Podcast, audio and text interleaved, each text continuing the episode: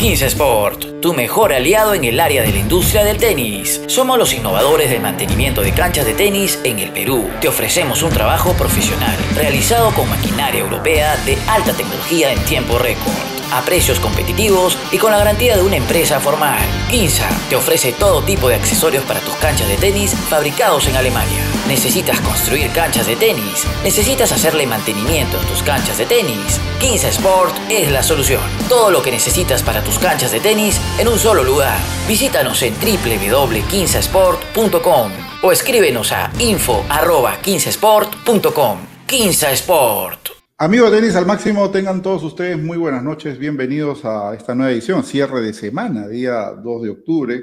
Qué rápido va pasando el tiempo, estamos en el décimo mes de este 2020 que no lo queremos recordar, no que para muchos va a ser un año verdaderamente inolvidable por lo que se ha vivido y lo que se sigue viviendo.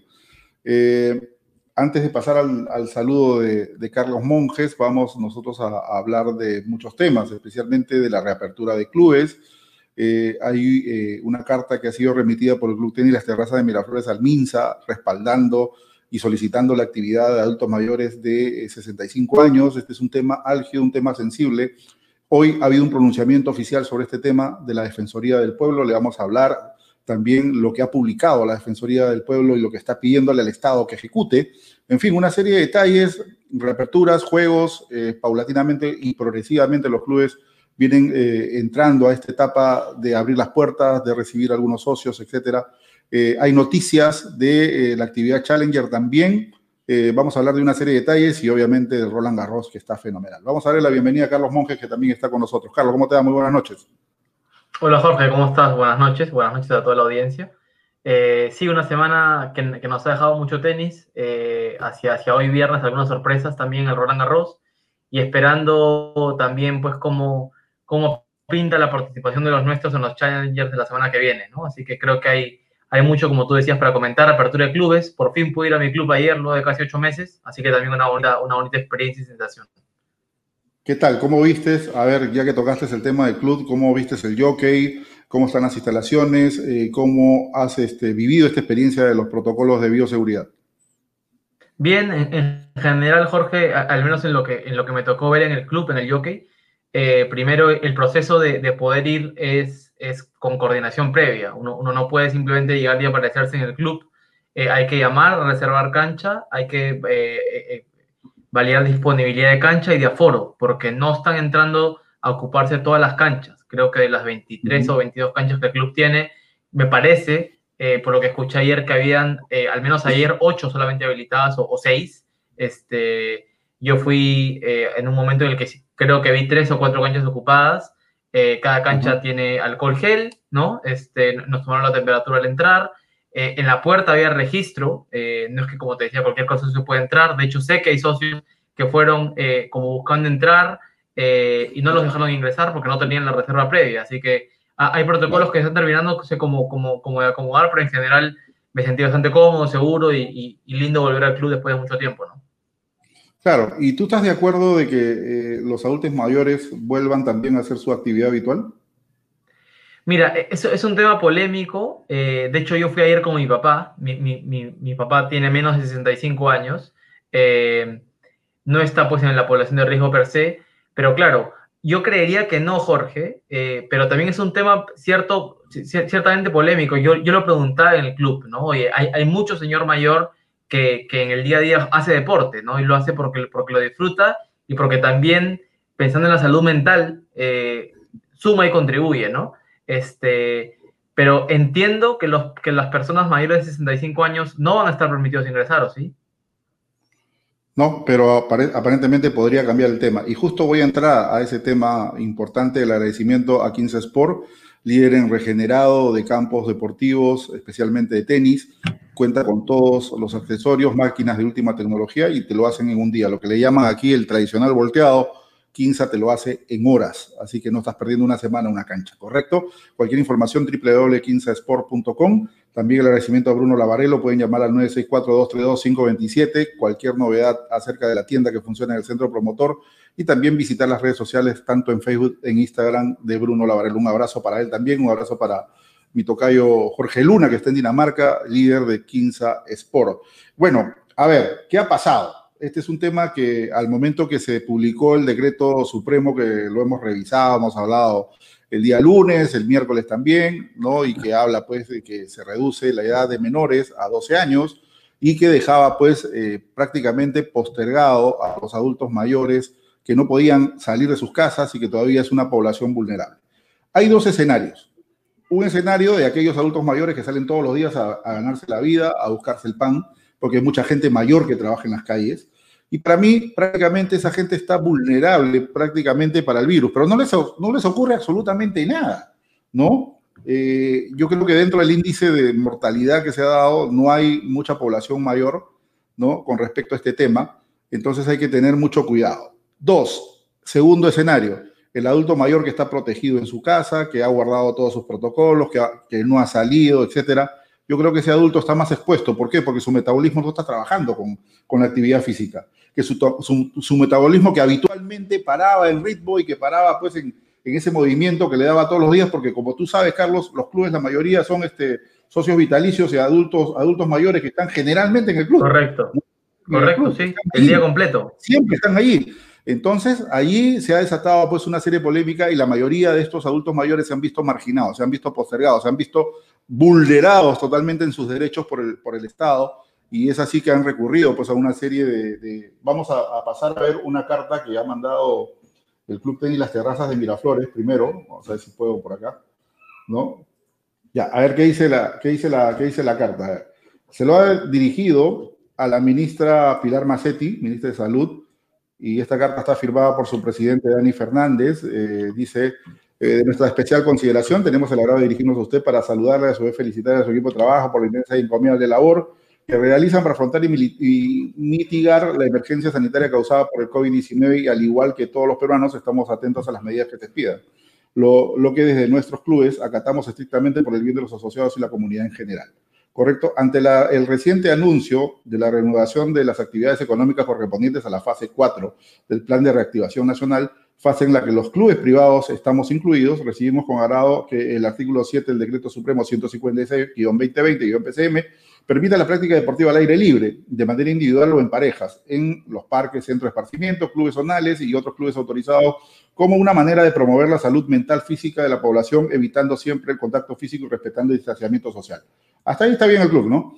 Y ahí entra con el tema. Al respecto, y dado que la Organización Mundial de la Salud, la OMS, considera que la actividad física es el cuarto factor de riesgo en la mortalidad mundial, 6% de las mujeres, de las muertes registradas, perdón, en el mundo, y que eh, las reacciones físicas que provoca hacer ejercicio resultan eficaces para la mejora de la salud cardiovascular, la densidad ósea, la movilidad articular, la cognición del estado de ánimo, la función metabólica, puntos muy importantes, ¿ah? la masa muscular, tono y la fuerza en que estado el máximo organismo de salud mundial recomienda. Que las personas mayores de 65 años dediquen al menos 150 minutos semanales de actividad física y deportiva. ¿Correcto? Hasta ahí ya entró al, tenor de lo que es el, contenido de la carta. Por ello, consideramos que el Decreto Supremo 116-2020-PCM eh, y sus modificaciones a los Decretos Supremos 139, 156, que establecen las medidas que se deben seguir la ciudadanía en la nueva convivencia social y prórroga del estado de emergencia, limita y vulnera los derechos de los adultos mayores de 65 años, imposibilitándolos de salir de sus hogares privándolos así de ejercer el derecho a salud a través de una cotidiana y regular práctica deportiva. Respecto a esta medida limitativa de convivencia social, es que solicitamos se sirva hacer los mayores esfuerzos para ampliar y flexibilizar los alcances del artículo 7 del Decreto Supremo 156, intercediendo positivamente por este importante grupo de personas que dieron sus mejores años a la sociedad, estableciendo mecanismos que les permitan realizar actividades deportivas en lugares públicos y privados. Considerando que los clubes privados tenemos el compromiso de duplicar esfuerzos por cuidar la salud de nuestros asociados, sugerimos la aplicación del mismo beneficio establecido en el artículo 7 del Decreto Supremo 116, modificado por el artículo 4 del Decreto Supremo 139, que permite a los menores de 12 años practicar deportes en parques, centros de esparcimiento y clubes por una hora diaria, permitiendo así que las personas mayores de 65 años realicen actividades deportivas por una hora diaria, lo que fortalecerá su sistema inmunológico y a la vez genera bienestar físico, cognitivo y mental. ¿Correcto? Eso es parte de lo que ya vienen tres eh, últimos párrafos de la carta del Club Tenis Terraza Miraflores, que es muy importante lo que sustentan en, la misiva, ¿no? O sea, es una carta eh, muy sólida, concisa, que argumenta lo que verdaderamente serían los beneficios para los adultos mayores. ¿Correcto? Hoy ha habido un pronunciamiento de la Defensoría del Pueblo. Y la Defensoría del Pueblo pone ya, es un pronunciamiento, ojo con esto, dice, Defensoría del Pueblo demanda modificar el confinamiento impuesto a personas adultas mayores. está demandando al Estado que modifique. ¿Qué dice la Defensoría del Pueblo? Dice, frente al decreto supremo 156 que prorroga el estado de emergencia nacional a fin de reducir el impacto del COVID, de la, del COVID-19 en el país y mantiene, entre otras medidas, la cuarentena para las personas adultas mayores de 65 años, así como la prohibición de recibir visitas en su domicilio. La Defensoría del Pueblo expresa lo siguiente. Primero, vamos a leer esto porque es muy importante y hay mucha gente adulto mayor que nos sigue. En el Perú, la población adulta mayor de 65 años es superior a 2.400.000 personas. Dadas las características de este grupo poblacional con la prevalencia de enfermedades crónicas, este grupo se encuentra en situación de especial vulnerabilidad frente a la COVID-19, motivo por el cual el Estado debe garantizarles una especial protección, conforme al artículo 4 de la Constitución Política del Perú. Tal como ha reiterado el secretario general de las Naciones Unidas a propósito del 30 aniversario del, del Día Internacional de, la las Personas de Edad, la pandemia no solo ha tenido un impacto grave y desproporcionado en lo referido, en lo referido a su salud, sino también a sus derechos y a su bienestar. Segundo, en ese sentido, la prolongación del aislamiento social obligatorio para prevenir el contagio del COVID-19 con relación a este grupo de riesgo, si bien busca proteger su salud, casi siete meses después de iniciar la pandemia, ha generado una severa afectación de otros, efectos, de, otros derechos fundamentales. Perdón.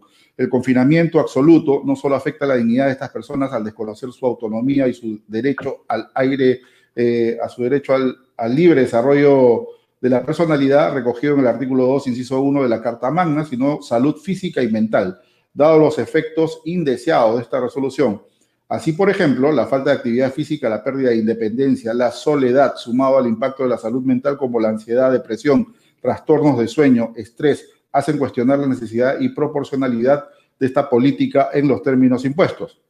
Tercero, hay que recordar que toda medida limitativa ¿no? de derechos fundamentales durante el estado de emergencia debe cumplir con criterios de idoneidad, necesidad proporcional estricta, no obstante el objeto perseguido uh, por el gobierno a la fecha y de acuerdo a la información oficial, urge un estado, que el Estado modifique estas medidas por, por unas menos rígidas que el aislamiento social absoluto para salvaguardar la salud de estas personas y el resto de derechos fundamentales que la Constitución les reconoce.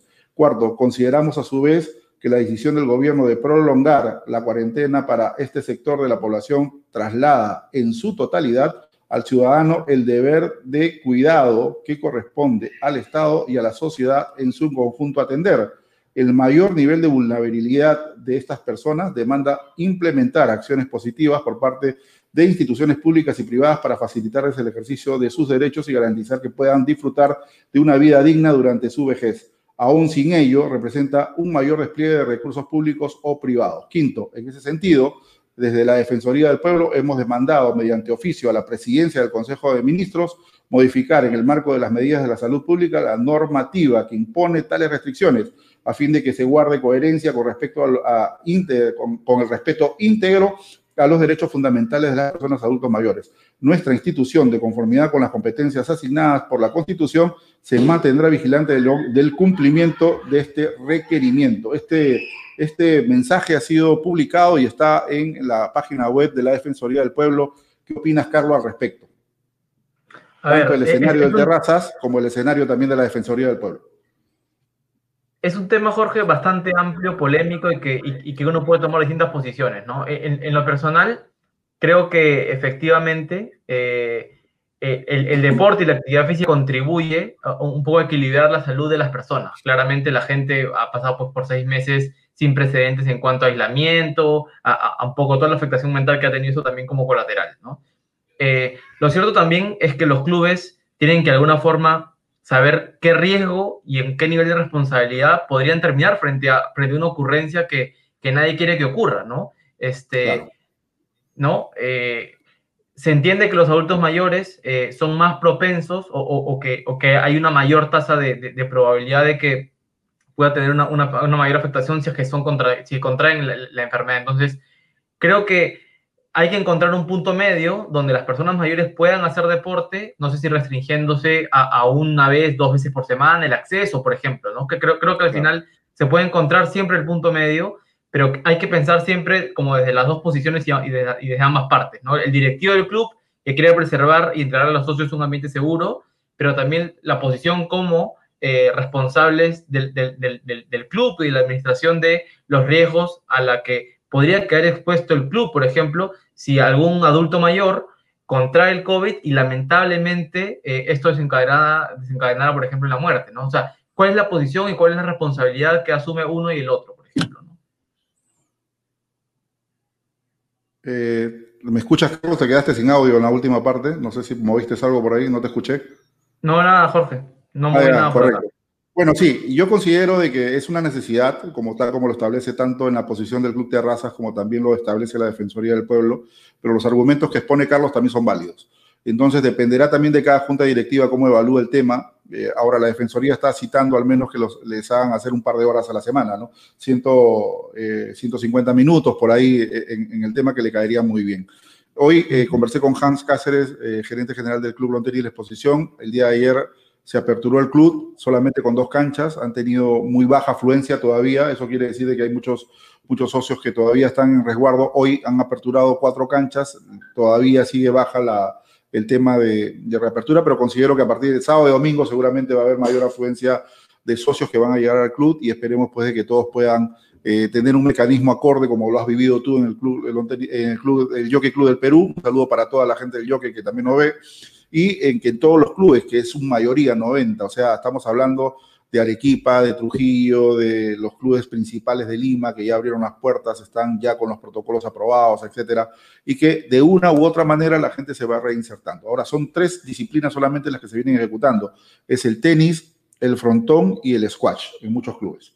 No hay otras disciplinas deportivas que todavía se estén. Ojo, que solamente es actividad física y deportiva al aire libre. No pueden usted exigir hacer de repente aire, artes marciales, hacer bailes, hacer esto, porque no se va a poder hacer. Solamente están habilitados los clubes para hacer actividad física ¿no? y, eh, por salud mental, al aire libre. Así que hay que tener esto muy presente porque por ahí también nos consultaban por, por el chat, nos llegaban mensajes de que eh, están preguntando si que pueden hacer este eh, yoga, si pueden hacer este, si cuándo van a abrir los gimnasios, etcétera.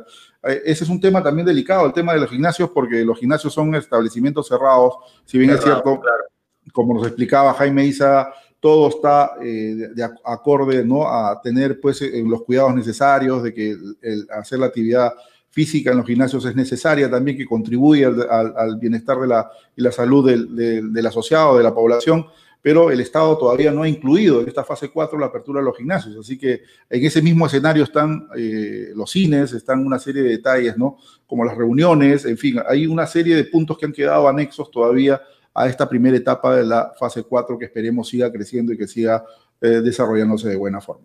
Luego de la pausa comercial, eh, Carlos, tenemos noticias del nivel Challenger. Todavía, ojo que internamente no hay noticias del Challenger de Lima, pero sí nos llegaron ya noticias desde Ecuador, el Challenger de Guayaquil. Así que luego de la pausa comercial vamos a hablar de él. 15 Sport, tu mejor aliado en el área de la industria del tenis. Somos los innovadores del mantenimiento de canchas de tenis en el Perú. Te ofrecemos un trabajo profesional, realizado con maquinaria europea de alta tecnología en tiempo récord a precios competitivos y con la garantía de una empresa formal. Kinsa te ofrece todo tipo de accesorios para tus canchas de tenis fabricados en Alemania. ¿Necesitas construir canchas de tenis? ¿Necesitas hacerle mantenimiento a tus canchas de tenis? Kinsa Sport es la solución. Todo lo que necesitas para tus canchas de tenis en un solo lugar. Visítanos en www.kinsasport.com o escríbenos a info.15sport.com. Kinsa Sport. Listo, volvemos, estamos nuevamente en esta etapa, segundo bloque de tenis al máximo. Y llega, llegando al, cierre, eh, me pone aquí Elber Corazado del Country Club del Bosque, un abrazo para él y para toda la gente del Country Club del Bosque, me dice, Hoy en Canal N ya se plantearon, le plantearon a la ministra de Justicia e indicó que van a revisar el tema que, y van a modificar en Consejo de Ministros próximamente. Esto gracias a la presión ejercida por la Asociación de Clubes Privados, Defensor del Pueblo y otras instituciones. Bueno, un abrazo para, para eh, Elber Corazao, ¿no? que está también atento a los temas que estamos tocando con respecto a la población adulto mayor de 65 años. Y bueno, eh, se va a tener que dar seguramente, ¿no? Con respecto a, lo que pueda determinar el, gobierno. Acá hay dos escenarios. Eh, las cosas van a seguir tal cual mientras que no se modifique el decreto supremo 156, que eso lo entiendo claramente. Mientras que no haya una modificación y sea publicado en el peruano, no se va a poder hacer absolutamente nada. Así que eso ya dependerá de lo que ha demandado la Defensoría del Pueblo y lo que el Estado puede hacer próximamente. Así que seguramente va a haber un pronunciamiento oficial con respecto a este tema, de lo tiene que haber de todas maneras, ¿no? Pero esperemos tranquilamente que eh, están en vía de solución también esta parte de los adultos mayores y esperemos tenerlos con todas las medidas. Cuídense mucho, por favor, señores, cuando vayan a la cancha, no hagan su deporte favorito eh, yo sé que eh, a veces es necesario estar en el club, pero no le van a permitir tampoco que estén mucho tiempo como todos aquellos que van a entrenar al club. No, no, no pueden estar más de una hora, de repente pueden ir al de repente restaurante a comer eh, algo, pero no quedarse todo el día en el club como habitualmente siempre, siempre lo hacen. Bien, vamos a, al tema Challenger. Como habíamos hablado, Carlos, la semana pasada, si no recuerdo, se habían cancelado cinco Challenger. Es Valledupar, Montevideo, cuatro creo que eran son los que se habían cancelado, ¿correcto? Todavía están en pie el Lima Challenger, Guayaquil y también está Santiago, que todavía no había un pronunciamiento, y falta por ahí también Brasil, que de repente haga el pronunciamiento oficial. Bueno, hace un instante, en, una, eh, en un mensaje enviado por el propio Andrés Gómez, así que ya lo van a escuchar ahorita, gracias a Hugo Gómez por siempre la consideración, nos anuncian, Carlos, de que van a haber no solo uno, sino dos challengers seguidos en Guayaquil. Adelante con, con el audio que nos envía Andrés Gómez. Hola, ¿Se escucha o no se escucha? Este, sí, el torneo es el 9 de noviembre, el primero, y después tenemos otro seguido el 16 de noviembre. Son dos challengers seguidos. Eh, eh, eh, quali de 16 jugadores, main draw de 32 jugadores. Correcto. ¿Escuchaste completo el mensaje, Carlos, o no? Completo, Jorge. Dos semanas, quali 16, cuadro 32. Dos semanas seguidas. Challenge en categoría 80. a partir del día 9 de noviembre comienza el primer Challenger en Guayaquil y a partir del 16 el segundo. Son dos semanas seguidas de actividad en el norte y ojalá que en ese hilo también vaya el Challenger de Lima, ¿no? Después de Guayaquil, ¿no? Sería fabuloso para que los jugadores que ya prácticamente pues vendrían de toda la actividad por Europa y todo lo demás, de repente se congreguen, que sería súper atractivo tenerlos tanto en Guayaquil como tenerlos en Perú también, ¿no? Sí, sí, sí, podrían ser tres semanas, Jorge, eh, y quién sabe si Santiago también, ¿no? Podrían generarse ahí un mini, un mini circuito que, que podría, pues, ser ciertamente parecido con, con, un par de semanas menos a, lo que normalmente era, pues, el, esta gira por Sudamérica de cierre de año con los Challengers. Así que ojalá bueno, Guayaquil da el primer paso, ojalá que Lima haga lo propio también pronto. Me ha sorprendido Gómez, porque hacían un challenge y ahora me sale con dos, imagínate, ¿no? O sea que la respuesta... O sea, la emoción del hijo. ¿no? imagínate, ¿no? O sea, es Andrés Gómez, es un personaje de talla mundial, ganador de Roland Garros en el año 90. Y siempre he destacado esto, siempre se lo he dicho a Andrés, ¿no? Un abrazo para él, ¿no? Eh, tanto a Nico como al Flaco Viver y a todo el conjunto, al, al, señor Morejón, que también hace buenos eventos en Ecuador, ¿no? Está ligado también a la rama empresarial y de buenos espectáculos, al igual que Nicola Penti, ¿no? Esa imagen que ellos irradian, a pesar de que Ecuador es mucho más pequeño que Perú, tiene una, una fuerza de venta importante, ¿no? Lo han logrado llevar a, Roger Federer el año pasado con Sánchez Beret, imagínate, ¿no? Qué lujo de, pagar pues una millonada para que Federer esté, de poder no solamente ahora con esta sorpresa en plena pandemia de organizar un Challenger, sino hacer dos, ¿no? Impresionante, verdaderamente, ¿no? Impresionante la, forma como la plataforma de empresas privadas respaldan la actividad tanto de Andrés Gómez, que sigue siendo una leyenda viviente del tenis ecuatoriano, de, de Nicola Penti, que ha sido ex, número 6 del mundo, Andrés llegó a ser número 4, del Flaco Viver con una vigencia y una historia riquísima en el tenis ecuatoriano, Morejón igual por ese lado, y ahora con este resultado que también de Emilio Gómez se suma pues a toda esa a toda esa bolsa de ánimo en respaldo al tenis ecuatoriano, ¿no? Pienso yo que es así, ¿no? Sí, Jorge, seguro. Así que por ahí que este envión, esas sensaciones que ha generado, pues que Emilio Gómez eh, avance en Roland Garros, generan y, por ahí se, se, aprovechó la puerta abierta, ¿no? Con la cancelación de otros challengers, con buena infraestructura y con una semana confirmada, oye, ¿por qué no se va por la segunda? Así que buena noticia para el tenis ecuatoriano y sudamericano en general. Sí, sí, genial. Así que en exclusiva, atentos chicos, a todos los que nos están mirando, especialmente a Conner, a Brian, a Mauricio, que no estaban con la hoja de ruta muy, bien establecida. Ya se inició octubre, falta muy poco para la actividad, ojalá que vayan a hacer unos torneos previos y después puedan volver a, esta parte de Sudamérica y ojalá que, Lucho con Alfredo también puedan llevar adelante el, Lima Challenger. Estamos seguros que así va a ser, de que están haciendo todos los esfuerzos necesarios y esperemos que a esto se sume Santiago y tendríamos pues parte de noviembre hasta diciembre, ¿no? Con cuatro semanas de actividad de Challenger sudamericano que sería fantástico que pueda haber. Así que ya por lo pronto Guayaquil confirmó dos, del 9 de noviembre arranca la actividad y posteriormente la semana del 16. Esto es organizado en Guayaquil, es organizado por Andrés Gómez y, reitero el agradecimiento a Andrés por la comunicación el día de hoy y de confirmar estas dos actividades. Bueno, eh, después, eh, esta semana también se va a aperturar el tema de los peruanos en el exterior. Tenemos a Sergio Galdos, tenemos a Alexander Merino, tenemos a Juan Pablo Varillas y tenemos también al gringo, al ruso, ¿no? Pedro Yamashkine, que eh, anda por Egipto, por Turquía, por el norte de África, por ahí está este, el ruso que todavía está pugnando por entrar algún torneo Future, el ranking todavía no le da, hay muchos, 1615 eh, está situado el ruso y es muy complicado de que pueda de repente tratar de, de, entrar al menos a la clasificación de alguno de estos torneos que está cerrando muy alto. Hoy se publicó en el Challenge de Parma eh, la lista de clasificación que se inicia mañana, es un Challenger 125. No lo vimos a Varillas, pero Varillas tampoco se ha retirado del torneo. Esto quiere decir de que hay una serie de bajas en, en la lista de entrada. ¿no? Vamos a ver si lo encontramos por acá. Eh, acá está. Porque Varías está en Parma, Jorge, ¿no? ¿Cómo? Varías está en Parma. Estuvo, está en Parma. Vieron a redes sociales con, con, Alex Merino ahí que, que, bueno, habían viajado en tren y que, y que habían estado entrenando juntos en Parma.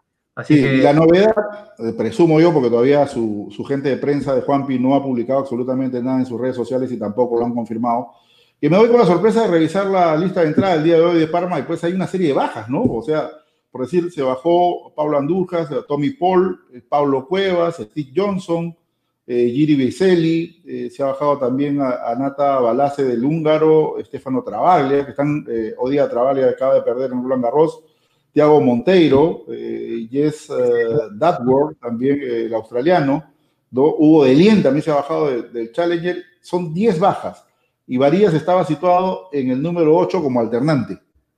Entonces esto quiere decir que ante las 10 bajas que han habido, Varías pues ha ocupado una plaza en el cuadro principal de este Challenger, ¿no?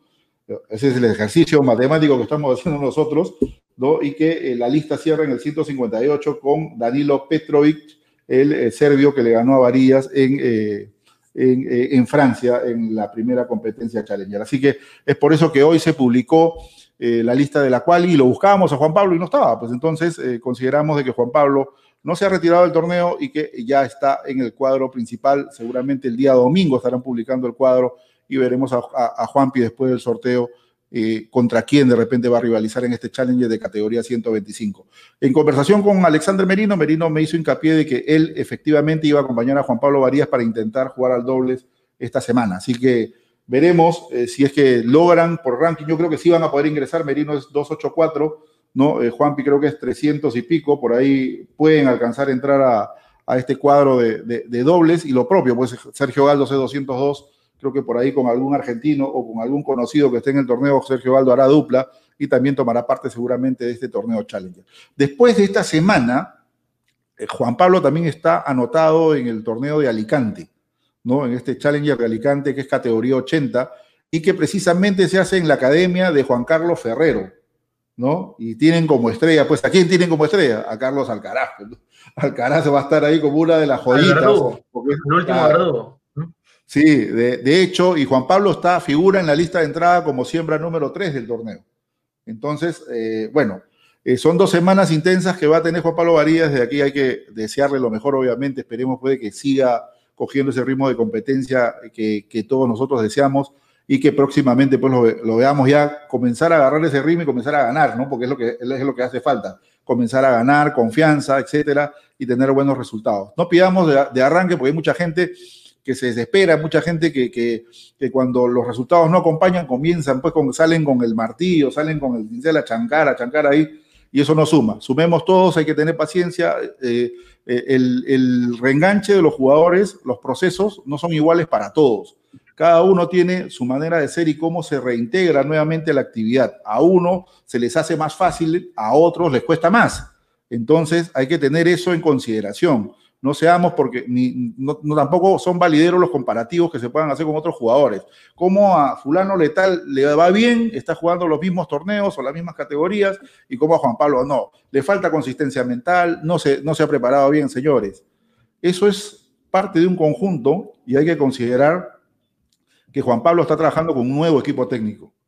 ¿no? Desde el año pasado eh, que eh, él consiguió los logros, lo hizo con el coach Duilio Beretta, ¿correcto? Y tenía otro grupo. Ahora está con otro cuerpo técnico y eso también toma un tiempo, ¿correcto? Hay que, hay que amoldarse, son los primeros, digamos, después de la, de la gira, ¿no? Y después de los torneos que participaron y después de la Copa Davis, eh, hubo una para importante y hay que considerar que Juan Pablo se está integrando con su grupo, con su grupo de trabajo y también cuesta un poco esto, adaptarse a todo ese sistema. Todo es trabajo y el trabajo lo da el tiempo.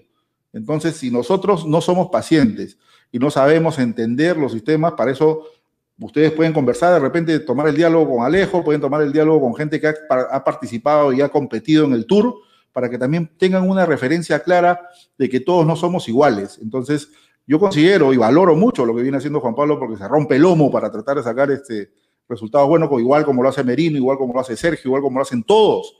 Pero hay que ser pacientes y no solamente lanzar el dardo o lanzar la piedra sin hacer un análisis valorativo del tema. Hay que saber, hay que saber valorar. Ahora, lo que muchos hablan de la consistencia metal, señores, no se enfrentó a cualquiera. El día, el día que perdió Juan Pablo con este chico Alcaraz, a pesar de que es, no, chivolo, es un chico que está compitiendo, es un chico que tiene mayores recursos que Juan Pablo, que tiene una mayor inversión y no por algo tiene al ex número uno del mundo como coach. ¿No? Y se acaba de ganar dos torneos, o sea, se ganó un torneo en Italia, hizo final a, la semana siguiente, y no por algo la prensa española le ha puesto como la nueva joya, el nuevo Nadal, etcétera, lo llaman de esa manera. Entonces, este chico tiene mucho futuro y pinta para grande, ¿no? A pesar de que de su corta edad pero ya están trabajando con estos chicos porque es muy distinto la forma como trabaja el tenis español a la forma como trabajamos aquí en el Perú. O sea, hay una distancia enorme, los recursos y la, infraestructura es monstruosa comparación de Perú, tienen otras condiciones de trabajo, tienen mayores recursos, mayores auspicios, entonces la situación es muy distinta. Mientras que nosotros aquí luchamos para tratar de que cada tenista profesional se abra un camino de que pueda seguir un rumbo y después de mucho tiempo Juan Pablo es el más cercano, no me parece justo que muchas personas salgan ¿no? y traten de destruir ¿no? lo que eh, nuestra primera raqueta nacional viene haciendo. Me puedo equivocar en mi apreciación, muchos no pueden estar de acuerdo con lo que digo, pero al menos es mi manera de ver las cosas y la manera como, las, como enfoco el tema. ¿Me entienden? Pero si no, si no muchos desconocen cómo, qué, es lo que, qué es lo que pasa con, con el training, lo que hacen los, los, los jugadores, al menos limítense a investigar, a ver, a asesorarse un poco más para poder opinar. Y no está mal criticar. La crítica siempre debe ser constructiva, la crítica debe ser la que sume, la crítica debe ser la que aporte, a la que dé ideas cuando algo está mal. Pero eso de, insultar que te falta esto, que te comparo, que no eres igual, que pecho frío, etcétera, esos términos no van para mí al menos. No van. Hay libertad de expresión, pero creo que hay que saber criticar y hay que criticar con altura. Salvo mejor parecer, Carlos. No, Jorge, de acuerdo contigo. Eh, creo que en general, bueno, yo, también he tenido la, oportunidad de ver de cerca todo un proceso, ¿no? De, formación de un tenista, de, un poco el, el, migrar, el comparar, el cambiar, y efectivamente hay muchas cosas que pasan detrás de la cortina que uno no conoce. Lo que no vamos a hacer es eh, perder objetividad, porque claramente los resultados hablan por sí solos. O sea, Juan Pablo en su reenganche no viene bien, y eso es, eso es evidente por resultados, ¿cierto? Eh, pero si esperamos y siempre tiramos eh, para adelante y estamos detrás para que ojalá el reenganche y, el, enfocarse eh, nuevamente y, el, tener las sensaciones de, competencia, de confianza, vuelvan pronto, porque una vez que vuelvan, estamos completamente seguros que Juan Pablo va a retomar la senda de triunfos a los que nos comenzó a acostumbrar el año pasado, ¿no? Así que eh, hay que darle paciencia, hay que eh, augurar buenos, buenos partidos en los challengers que vienen ahora en, Parma y en Alicante eh, que estamos seguros que Juan Pablo en cualquier momento hace el twist y conecta nuevamente con, con, con, las victorias nuevamente, ¿no? Sí, sí, yo estoy seguro de eso. Yo estoy seguro de eso. Es más, o sea, la tendencia de Juan Pablo, una vez vivida la experiencia de Roland Garros, creo que también ya debe estar apuntando hacia una nueva clasificación en Australia, ¿no? O sea, ir sumando, yo, eh, no, me gusta por decir cuando la gente compara a Juan Pablo con Coria. O sea, lo de Coria sí, sí, o sea, está bien, ¿cómo Juan Pablo ha podido estar igual que Coria porque le ganó y siempre le ha ganado, etcétera? Bueno, son cosas muy distintas, cosas muy distintas. Coria salió a competir mucho antes que Juan Pablo, ¿no? Se abrieron más rápido las puertas en, Argentina, eh, las condiciones fueron diferentes, ahora Coria ha, agarrado pues una racha, la cual se acabó hoy y vamos a hablar también, pero agarró una racha seguida pues y le ha ido bien, y qué bien por él y qué bien por el tenis sudamericano. ¿No? Porque esto es algo anecdótico dentro de Roland Garros, porque luego de la pausa comercial vamos a hablar de ello, eh, por el desempeño de los sudamericanos, es espectacular. Hace mucho tiempo que no se veía un desempeño sudamericano tan bueno en Roland Garros, ¿no? O sea, hay que, tomar en consideración. Tiago Monteiro también, o sea, mañana va a jugar la, tercera fase, su posibilidad de irse a una cuarta ronda, campeón de Lima Challenger, eh, él precisamente, no sé si con, perdió con Musetti, si no, me, equivoco, el challenger, un Challenger este, hace dos semanas, sí, eh, correcto. Thiago, Monteiro con la nueva joya del tenis italiano, otro más que se suma ¿no? a los nuevos nombres de las nuevas revelaciones del tenis, ¿no? Entonces, no porque perdió con Musetti es malo, ¿me entiendes? Pero, o sea, hay que, hay, que, hay que saber llevar el tema, hay que saber hacer un análisis muy bueno, ¿no? Entonces, eh, hay chicos que vienen aflorando y pues tienen dotes muy distintos a otros jugadores, ¿no? Entonces, hay que, hay que darle respaldo. Para mí, y yo a morir con el tenis peruano, siempre voy a respaldar la labor de todos los chicos y los juniors y de todo lo que se hace aquí, porque soy testigo y soy un atento vigilante de los sacrificios que se hacen para tratar de seguir adelante. Y tú lo has vivido, Carlos, lo has vivido con, con, Sergio cuando intentó, eh, ¿no? Lo intentó, lo buscó, no se dieron las condiciones y Sergio nunca me ha parecido a mí un, jugador, al contrario, siempre se lo he dicho, a Checho es un jugador guerrerazo, siempre ha luchado, muy aguerrido, muy agresivo dentro del campo, ¿no? Y pudo dar para más. Es más, ojo con esto, ¿ah? ojo con lo que voy a decir. En el Incabol de 2010, el Checho le eh, jugó primera ronda con todo Dominic Team. Si no me equivoco, no me equivoco y perdió el tercero 7-6. Ojo con eso. ¿Ah? ¿No te acordabas de esa? No, sí, sí la, sí la, sí la tenía presente. De hace, hace poco lo conversamos en, el, en la semana de US Open. Eh, creo que fue 6-3 el tercero, pero, pero sí, o sea, quedan esos recuerdos y, y claramente, como te decía, conozco estos procesos de cerca y, y, lo que hay que hacer es tirar para adelante, porque al final cada tenista que surge en nuestro país es resultado de esfuerzo familiar y es así de simple, ¿no? Este, con, con ciertas contribuciones, ¿no? Eh, pero, pero, pero, pero, pero es pues del esfuerzo familiar y, lo que cada tenista va construyendo sobre la base de resultados y ciertos impulsos que por ahí tiene el, IPD, la federación, pero en esencia los tenistas que salen de nuestro país son resultado del esfuerzo eh, familiar, es así. Exacto, exacto. O sea, aquí no hay, eh, digamos, un, un importe importante que se destine al tenis profesional, no lo hay. Ahora, en, los últimos años, y ahí Jessil Rapírez me pone que Thiago Monteiro perdió la semana pasada con el brasileño ¿no? Eh, en el Challenge. La semana pasada fue así, con, con Musetti, con este chico de 18 años. Eh, eh, ahora las condiciones han cambiado un poco, ¿no? porque ahora el IPD está destinando un recurso importante a través del PAD para deportistas que son promesas. ¿no? Entonces, dentro de ellas está Juan Pablo, creo que está Nico Álvarez, está Dominic Schaefer, no sé quiénes más estarán por ahí. ¿no? Y también hay un segundo, porque hay tres niveles en el PAD, nivel 1, nivel 2 y nivel 3. Y hay también para los juniors en proyección que también inyectan a través del Instituto Peruano de Deporte. Antes esto no lo había. Y hasta cuando Bianca Boto jugaba, lo, hacían a través de ADO, de la Asociación de Deportistas Olímpicos. Y eso desapareció también. ¿No? Y el antiguo, el antiguo concepto por lo que ayudaban a deportistas, pero que era muy bajito, era a través del concepto de casinos y tragamonedas, que sigue siendo una parte importante también de las subvenciones que le dan a las federaciones. Entonces hay mucha gente que desconoce todos estos campos de cómo se, cómo se arman los esquemas, de cómo se trabaja y como lo dice Carlos, ¿no? La mayoría se banca con la suya. quiere ser profesional? Aquí no hay, este, no hay que, ¿sabes qué? Te doy 100 mil dólares para que vayas a hacer 25 o 30 torneos al año. No lo hay. Pero. No hay ese recurso. El jugador lo tiene que buscar. Y lamentablemente aquí en nuestro país, ¿no? ¿Qué diferencia? Por eso así hincapié con respecto a Ecuador, que sí está en la capacidad de hacer dos challenges ahora seguidos en plena pandemia, ¿no? Tomen en cuenta eso ¿no? del apoyo y el soporte que tienen a través de la empresa privada y las condiciones que no se dan aquí, siendo el Perú un país mucho más grande que Ecuador, siendo teniendo mayores recursos, teniendo mayor actividad comercial, lamentablemente no se direcciona ese tipo de recursos para el tenis, pero sí lo vende el fútbol y en cierta parte lo vende el voleibol.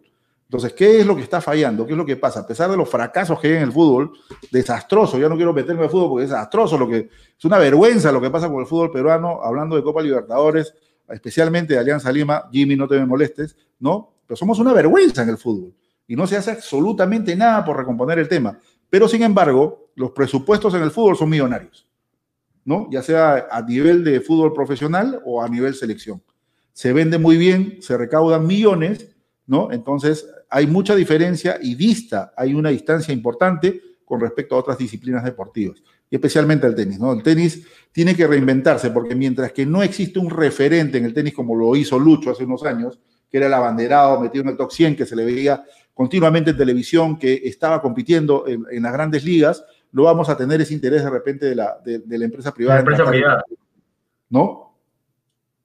No, y lo decía Pablo en, la, en, la, comparación que tuvimos, ¿no? Este, Se necesitan superhéroes, como se dice en términos figurativos, para que, una impuesta, para que una empresa privada apueste por, ¿no? Orna en ese minuto era top 50, era top 100, y claramente era una figura atractiva para, para, para, para ir por, ¿no? Pero, pero claro, eh, Juan Pablo estaba en ese ascenso, Jorge, ¿no? Esperamos, si, si, no hubiera habido pandemia, ver a Juan Pablo este marzo, este abril, este mayo, dentro del top 100 y, y, ojalá ganando ese envión, pero todo lo que circuló Juan Pablo para llegar hasta donde está, podría yo asegurarte que es, es, es esfuerzo y resultado del, del, del, soporte familiar, y es, y es así de simple.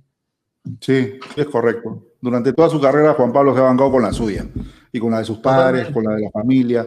Entonces, ahora que por ahí de repente tiene cierto oxígeno, ¿no? Y gracias también al apoyo que le da IGMA como empresa que lo, que lo promueve, que lo maneja, entonces este, está agarrando otro tipo, otro tipo de horizonte y le deseamos lo mejor. Tiene que irle bien a Juan Pablo por el bien del tenis peruano, no solamente a él, a Nico, a los demás, a todos los que vienen por detrás, tienen que de repente despegar. ¿Qué diferencia con Argentina, no? Argentina sale un top 100, entra otro, ¿no? Es increíble la, versatilidad que hay en el tenis argentino. Eh, Schwarman, si, ya creo que si logra dar el paso, ¿no? Se va a meter top 10. Increíble lo de ¿no? Increíble. Después de cuántos años teniéndolo con... Aquí nosotros, a ver, para que ustedes tengan una idea, el tiempo, ya lo viejo que estamos también, hemos nacido con la carrera de estos chicos, hemos nacido con la carrera de, de, Pela, con la, carrera de Arguello, de Velotti, ¿no? A, a, Carlos le gustaba mucho cómo jugaba Velotti, el Peque Schwarman que venía acá con Martín Cuevas, con toda esa generación de chicos que se quedaban a dormir en el bosque cuando se hacían, este, se hacían los futures allá. Y nosotros nos quedábamos dos, tres semanas por allá siguiéndonos, eh, estando también alojados allá, eh, haciendo la cobertura de los eventos.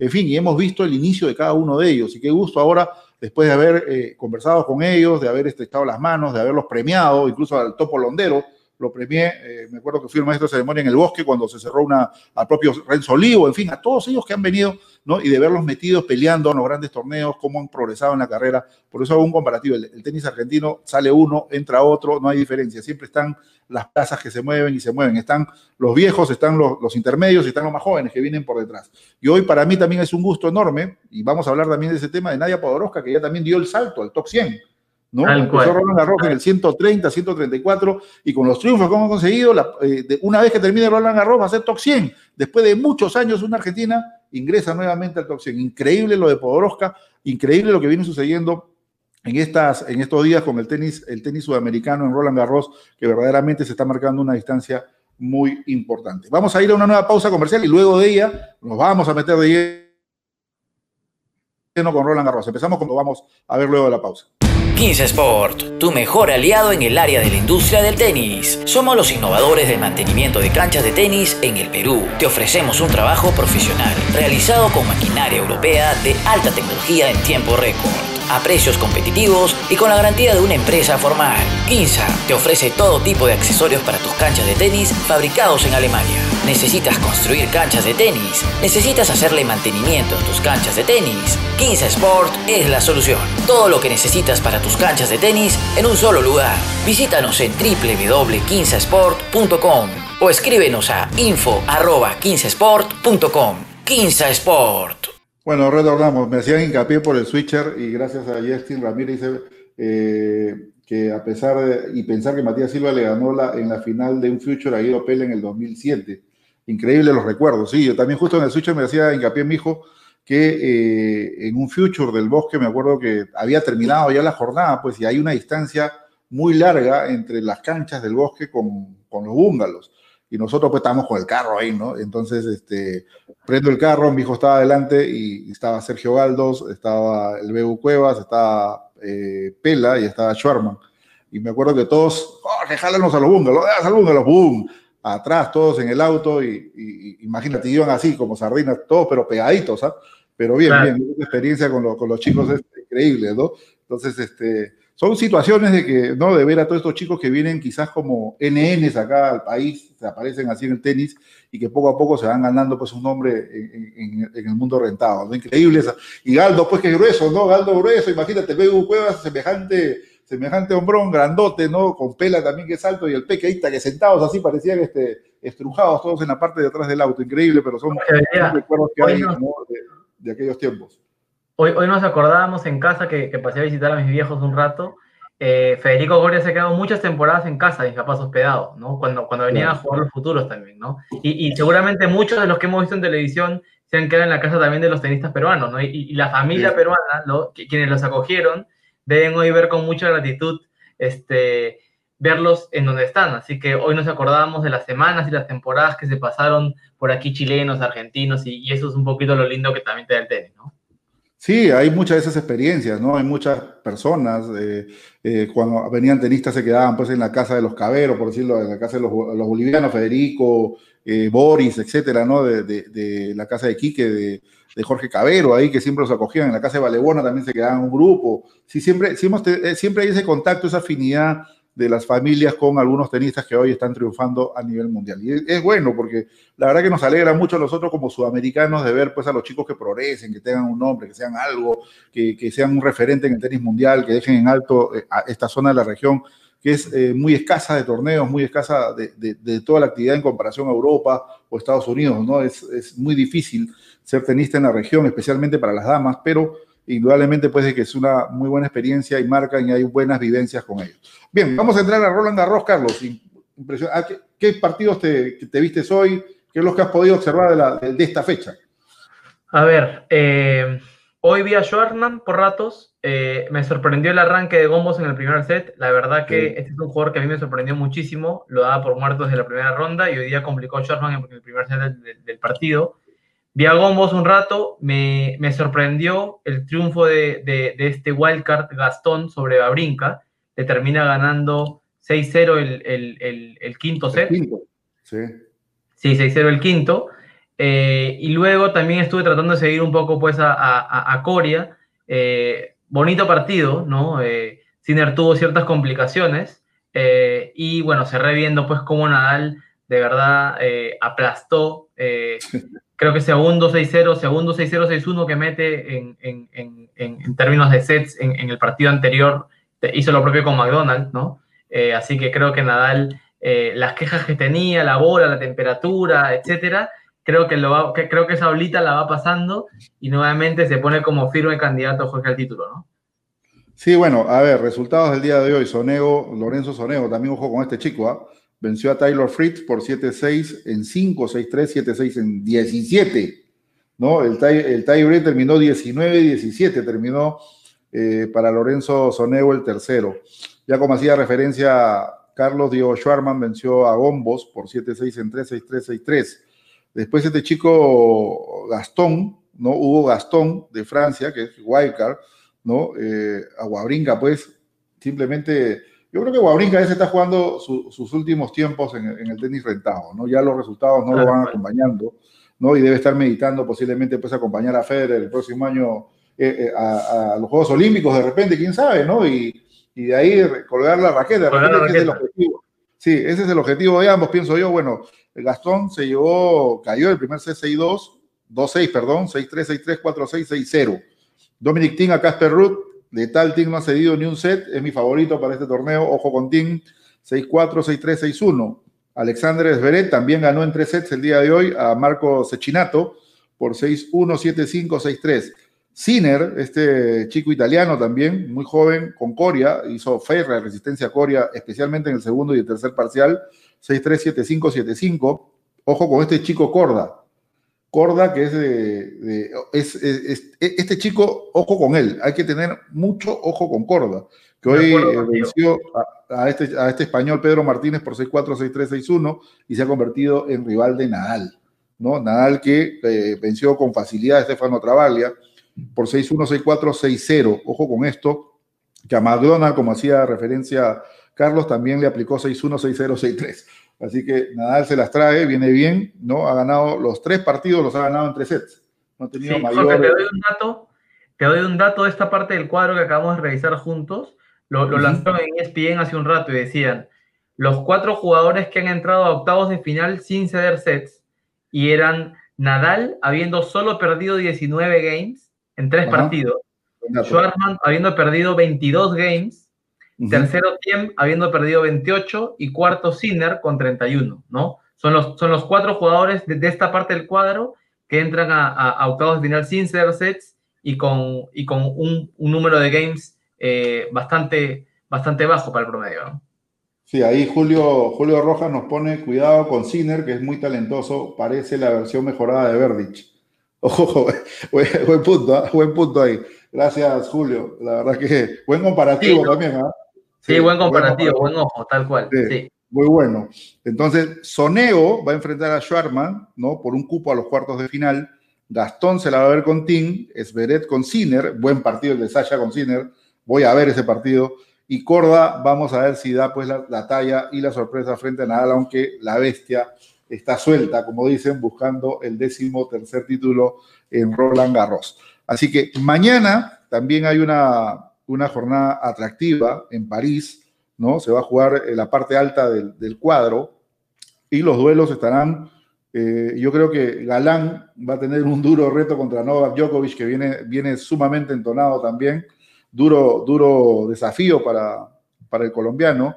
Eh, Cristian Garín va a enfrentar a Karen Cachanot, al ruso, ¿no? El duelo de, españoles también, Bautista Wood frente a Carreño Busta. Ahí a quién le va. Partidazo este, ¿ah? Partidazo, este, ¿no? Ese se va a resolver en cinco eh, Al menos en cuatro, seguro, ¿no? Pero, pero, pero ese va a ser un partidazo. Eh, creo que por ahí me la juego de repente un poco por experiencia por Bautista, pero va a ser un partidazo. Sí, ¿ah? yo también me la juego por. Yo estoy seguro que Garín va a avanzar. Garín eh, viene bien, eh, Karen Cachanote es muy regular en el campo. Entonces, si Garín sabe por dónde darle, yo creo que el gringo Schneider ya lo debe haber estudiado bien al ruso ¿no? Y sabrá cómo jugarle, entonces yo me la juego por Garín. ¿no? Galán sí, eh, vamos a ver si sorprende, como sorprendió el partido anterior, que tampoco le dábamos fe a, Galán y de repente sorprende a Nole, aunque lo veo muy difícil, muy difícil contra el número uno del mundo, un partido sumamente complicado para el... Que lo salga, Jorge, que lo salga a disfrutar, yo creo que, que lo salga a disfrutar, seguramente de niño soñó jugar en cancha central y, y, va a jugar en cancha central probablemente con uno de los mejores de la historia, así que salga a disfrutar nomás. Y no tienes la suerte de enfrentarte al número uno del mundo así nomás, ¿no? O sea, es, es, el partido para él. O sea, que haga su mejor desempeño, ¿no? Que haga su mejor desempeño y que lo, que lo, disfrute como hace referencia a Carlos. Otro de los duelos de mañana va a ser Jarlenan Straff, ¿no? Frente a Matteo Berretini, el, el, el, alemán frente al italiano. Ahí por quién te la juegas, Berretini o Straff. Sí, no, no es Straff, Jorge, es, es Almayer. Es, es, este, es un chico ah, que también viene avanzando. Eh, sí tienes razón. creo, que es un chico que, que, está, creo que es un 200 y pico del mundo, casi 300. Sí, sí, sí, tienes razón, había notado mal acá. Eh, creo que, bueno, en el papel Berretini. Ah, Berretini. Ahí Berretini, ya ves. Futkovic frente a Thiago Monteiro, el húngaro. Yo soy recontra hincha de Monteiro, Jorge, te lo dije la vez pasada. Lo vengo siguiendo a full. Eh, a Monteiro por lo que hace y porque para mí a quien tienes detrás en el banco es importantísimo y Fabián Blengino para mí es un capo, así que, que, voy por, por Monteiro. Correcto, ahí igual, estamos, yo también voy por, por, por Tiago, esperemos que le vaya bien. Después tenemos otro duelo entre Kevin Anderson y Andrei Rublet, experiencia y juventud frente a frente. Sí, experiencia y juventud, eh, yo voy por Rublev, creo que, que los partidos de cinco sets a, la gente que está como más de salida ya le cuesta un poco más. Hablamos un poco de brincas un rato también, ¿no? Así que yo, yo, yo voy por Rublev. Correcto. Tenemos otro duelo más que es Carvalles Baena frente a Dimitrov. Buen, buena semana también de Carvalles Baena. Sí, buena semana. Buena semana de Carvalles Baena. Mira, para mí Dimitrov es un jugadorazo, pero siempre a veces es una moneda al aire, ¿no? Eh, depende de cómo se despierte Dimitrov, eh, es, es, como encara el partido, así que si me la tengo que jugar, Jorge, creo que voy por Dimitrov, pero con, pero con dudas. No, pero a mí lo que, me, lo que vi de Carvalles Baena frente a Chapovalot me dejó tranquilo. Así que viene de un buen triunfo frente a Denis Chapovalot, así que... Bien polémico.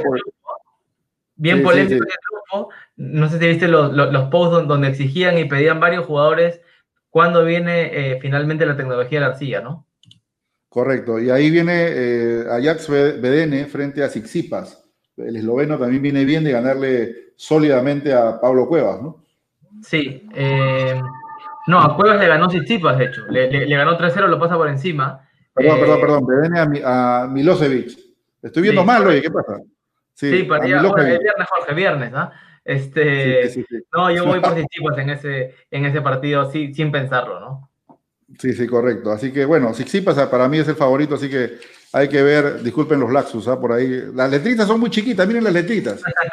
Pequeñísimas, chiquititas. Gerson, ya pues Gerson ya no, me, ya no me dan, los, lentes tampoco me dan, ya, o sea que ya hay que cambiar la, hay que cambiar este, eh, digamos, el grado de, eh, de los lentes que tengo acá.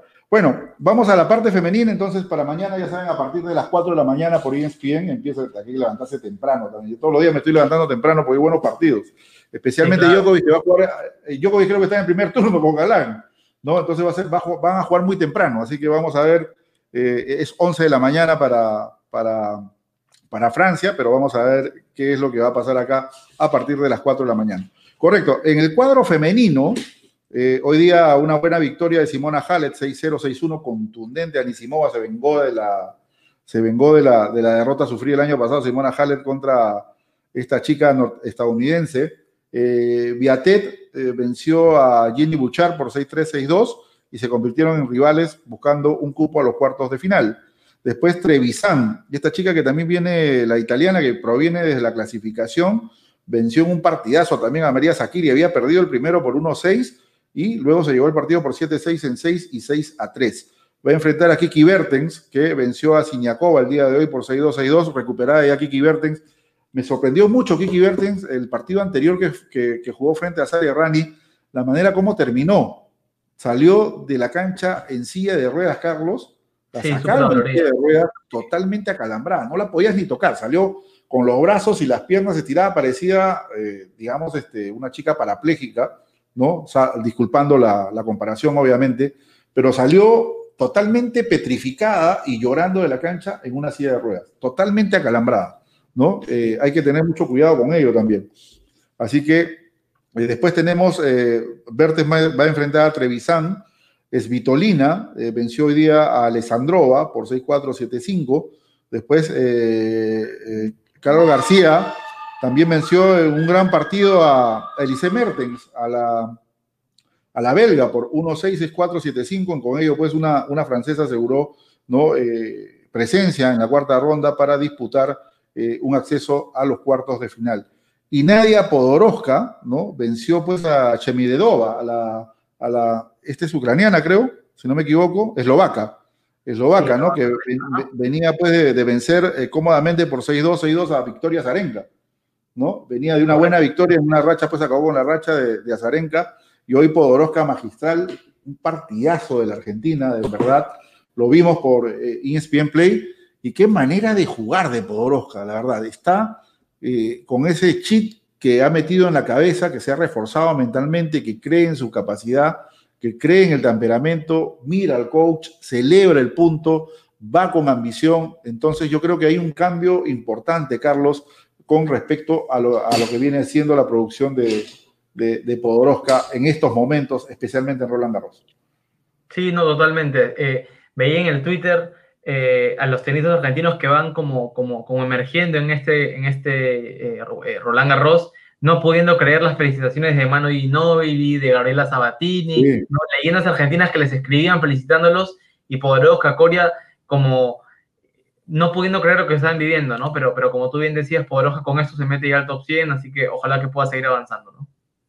Qué diferencia, ¿no? Qué diferencia cuando, por eso eh, admiro mucho eh, el deporte argentino de cómo se compenetra, ¿no? Eh, cuando un argentino triunfa, inmediatamente hay la respuesta de la comunidad deportiva, ¿no? Inmediatamente, ¿no? Comienzan a respaldar los buenos deseos. Y no solamente de, deportistas y ex deportistas, sino también de entrenadores, coaches, referentes, que comienzan pues a hacer una cadena enorme, ¿no? De respaldo. Imagínate un jugador, ¿no? De tenis, yo me imagino a Nadia viendo todos esos mensajes de aliento que le llegan, de, buena onda, ¿no? Etcétera, etcétera, etcétera. Y lo propio ocurrió también con Londero, con Pela, ¿no? Perdieron, pero igual, no vamos a seguir, o sea, se ven los mensajes, uno los puede leer a través de Twitter y es fenomenal la manera como eh, algunos, algunos referentes, tanto del tenis argentino como también deportistas, respaldan a otros, a otros colegas de, de, otra disciplina deportiva, ¿no? Cosa que no se da en, en, otros ambientes deportivos, ¿no? Sí, sí, se ve obviamente mucho más en el tenis también, Jorge, no sé si, es que tú lo pudiste ver hablando de Pela. Pela declaró que no se sentía con ganas de luchar. E, eso, fue lo que dijo. Eh, no, ya lo corrigió. ¿eh? ¿Ah, sí? Ah, ya. Sí, sí, la Incluso que habían puesto en varios medios que ya estaba pensando en el retiro. No, mentira, le, he dicho que fue en caliente y que no, las cosas siguen para adelante y va a seguir, va a seguir luchando, ¿no? Es lo que ha dicho Pela. Correcto, correcto. Así que ya, ya, lo, ya lo corrigió. Bien por, por, por Guido, bien por Guido, bien, bien por él.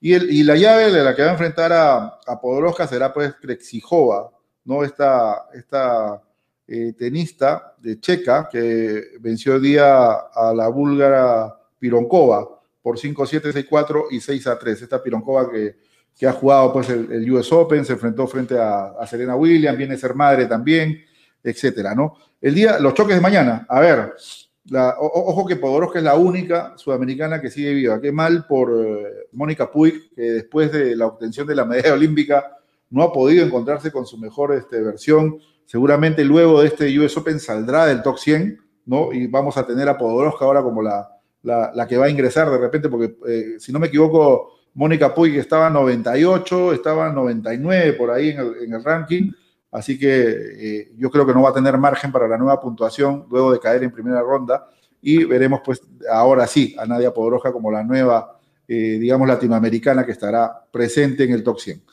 Eh, bueno, mañana va a enfrentar Arina Zabalenka a John Abeur, esta tunecina, ¿no? Daniel Collins enfrentará en buen partido a, Garbiñe Muguruza, ¿no? La, la española también apuntará, creo yo, a estar presente en los cuartos de final. Fiona Ferro, que eh, está sorprendiendo también frente a TIC, Ana Bogdan frente a Sofía Kenning, a las campeonas del Australian Open, Petra Vitova frente a Leila Fernández, esta chica que tiene 18 años, que es de raíces ecuatorianas, que defiende a, Canadá, es, campeona de Roland Garros Junior el año pasado y ya la tienes compitiendo, ya la tienes compitiendo en, eh, el cuadro eh, de, mayores, ¿no? Y dando pues un, excelente, una excelente performance y mañana va a enfrentar a la experiencia de Petra Editova, de la checa.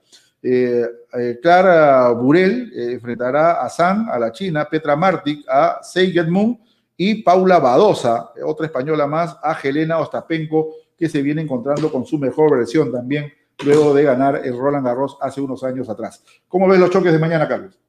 Bien, interesante, buen dato este, este, el de la chica canadiense, no lo tenía como, como, como ecuatoriana, bueno, el apellido latino sí, pero, pero, pero interesante. Ella Fernández es de, padre ecuatoriano.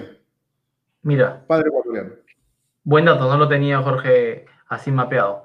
Creo que mañana es un sábado, como también seguramente va a ser el domingo de, de, harto tenis, eh, así como empiezan, o, como continúa el Roland Garros, empiezan otras cualis, ojalá pueda tener confirmación de que Juan pintó el cuadro, así que igual eh, aprovechar el fin de semana para ver tenis y, disfrutarlo, ¿no? Sí, correcto. Hay que, hay que seguir. Acuérdense que está transmitiendo ESPN. Antes de terminar el programa, eh, quiero extender mis, mis condolencias a, la familia de Daniel Castillo, ¿no? Eh, por la pérdida irreparable de Daniel, lo hemos conocido, papá de Alejandro, no sé si lo recuerdas, Carlos, Alejandro Castillo, lamentablemente, pues el, el, doctor médico ginecólogo dejó de existir el día 29 de septiembre, recién nos hemos enterado hoy de la, de la noticia un luchador más eh, de esta línea de batalla frente a, la pandemia. Eh, ha dolido mucho la, noticia, la verdad, y simplemente a su esposa Cecilia, a Alejandro, a su hermana, las fuerzas necesarias para eh, seguir adelante en estos momentos tan duros que le ha tocado vivir. Mucha gente lo, lo, conocía, era, jugaba al tenis el doctor cada vez que nos encontrábamos, obviamente eh, charlábamos un poco, ¿no? Y siempre le preguntaba por Alejandro, que ya terminó los estudios universitarios también. Así que descanse en paz, Daniel. Eh, algún día nos volveremos a encontrar para seguir conversando de tenis. Felicitar también a, Jimena Siles, que el día de mañana contrae nupcias. algo raro, ¿no? Nos ha, nos ha invitado a su, a su matrimonio digital. Mañana vamos a estar 10 de la mañana conectados viendo el matrimonio civil de Jimena Siles. Un abrazo para ti, Jimenita, que seas feliz, para tu papi, también para el doctor eh, José Siles, para tu, para tu hermano, para Pepito, para todos ustedes que, que gocen de esta nueva unión con Carlos. Espero tu tocayo, eh, eh, Carlos, bueno, y esta nueva unión familiar que van a tener ambos, así que mañana los estaré acompañando vía Zoom. Rara, cosa rara, ¿no? Vía Zoom, le manda la invitación, Jimena, gracias por ello. Y también otro último punto, que así como hemos hablado para cerrar el programa de los adultos mayores, de los niños, etcétera, también hay una población importante de la gente eh, discapacitada. ¿no? Eh, todo el mundo habla de que todos tenemos que volver al tenis, pero ¿qué pasa con los discapacitados? ¿Cómo van a entrenar? ¿Van a poder tener flexibilidad? ¿Cuánto tiempo van a entrenar en un club? Yo creo que los clubes están también en la obligación de tratar de, ver estos temas porque son sensibles y también tienen tanto derecho los discapacitados como los, socios de clubes o los recintos públicos de poder entrenar. Hay las facilidades necesarias, hay las condiciones necesarias para que entrenen y a ellos también van sumados los chicos, eh, digamos, con discapacidad mental, ¿no? Y también los de talla baja, ¿no? Que también necesitan hacer actividad deportiva. Y eh, parte del Estado, pues, no hace un análisis completo del tema para tratar también de darle solución a esta, a, esta población que necesita también eh, tener actividad física, ¿no? No sé si, si, quieres opinar algo al respecto, Carlos. Sí, bueno, al, final creo que, creo que tiene que ver con esto de construir una sociedad más igualitaria, ¿no? Y, y, donde los, los, los, derechos de todos estén atendidos de forma simultánea. Así, que ojalá que pronto, que pronto puedan haber novedades y puedan estar también incluidos en, en toda la fase de, de, de reactivación. Mucha paciencia, más que todo, mucha paciencia. Hemos esperado mucho tiempo, eh, poco a poco se, se, va. Recién hay que entender que el día de ayer los clubes han abierto su puerta, así que eh, poco a poco se, van, se irán dando las condiciones necesarias para ir tratando de ganarle tiempo al tiempo y volver, tratar de volver. No va a ser eh, a volver al 100% a nuestras actividades, pero al menos se va intentando tratar de llevar una vida casi normal que no va a volver a ser como era antes. Pero hay que acomodarse a todo eso. Bien, Carlos, hemos llegado a la parte final del programa. Pasa un buen fin de semana. Eh, ¿Cómo va Facu? ¿Cuánto, ¿Cuánto falta para la llegada de Facu? Faltan aproximadamente, Jorge, entre 5 a 6 semanas. Así que esperando nomás con calma. Estamos, estamos en, la, en la recta final. Así que esperando con calma que el proceso siga avanzando bien. Gracias por preguntar. Y, y bueno, en la casa y en la familia súper felices. Así que esperando nada más.